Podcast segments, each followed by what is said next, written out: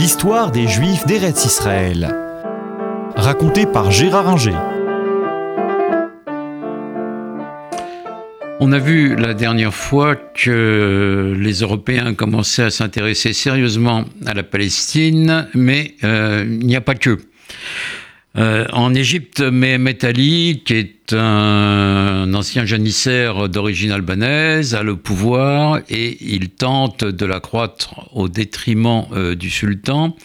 Dans les années 1830 et il envahit euh, l'Asie mineure. Et après tractation, discussion sur lesquelles je passe, euh, il a gardé euh, la Syrie et la Palestine sous son autorité.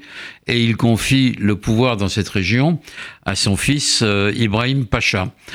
Ibrahim Pacha va le conserver quelques années. Et puis Ensuite, euh, par un accord euh, où les puissances européennes se sont, mêlées, euh, il doit quitter la Palestine et retourner en Égypte chez son père, mais en 1839-1840, la guerre reprend et là encore, il contrôle la Palestine. Ibrahim Pacha n'est pas un mauvais euh, régent, pourrait-on dire, de euh, la Palestine, dans la mesure où il met fin au brigandage sur les routes, aux razzias des Bédouins, et surtout, il met en place un système d'imposition qui concerne tout le monde, en supprimant pratiquement les impôts spéciaux concernant euh, les euh, juifs et les chrétiens et en mettant tout le monde sur le même pied d'égalité concernant le service militaire. Alors, ces réformes fiscales et euh, militaires euh, ne plaisent pas à tout le monde. Il y a des révoltes de paysans euh, musulmans qui se sentent lésés puisqu'on leur impose de payer des taxes sur l'huile d'olive et les olives, qui est pour eux un produit de base. Et les Turcs font appel aux puissances occidentales qui se divisent du reste. La plupart soutiennent euh, l'Empire ottoman, mais la France juge bon de soutenir Mehmet Ali et euh, son fils. Et euh, on est à deux doigts d'une guerre entre la France et l'Angleterre.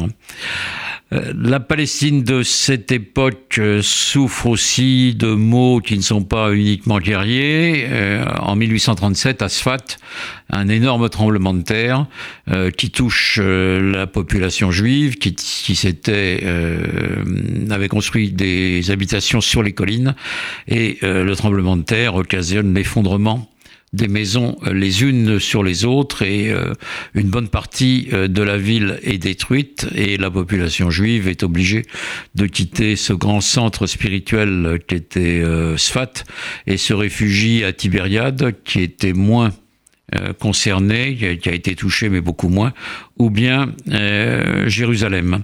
Ça fait beaucoup de mots pour MAUX, pour un seul pays.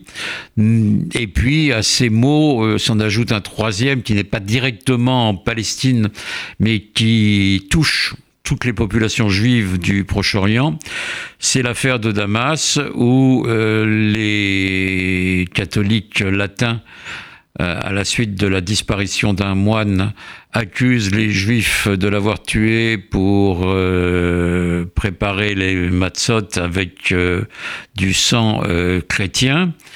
Le consul de France juge bon de donner suite à ces plaintes et donc des juifs sont arrêtés, torturés, on enlève les enfants à leur mère, bref, c'est l'horreur.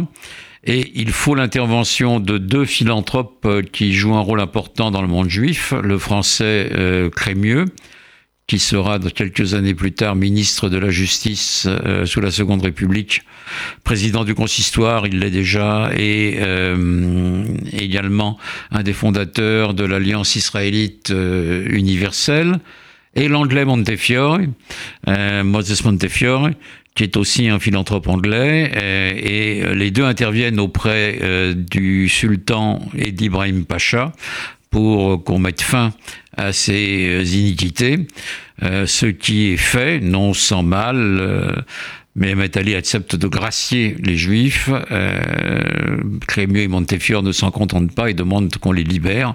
Ils n'ont pas à être graciés puisqu'ils n'ont rien commis. C'est un soulagement dans euh, les communautés juives de tout le Proche-Orient.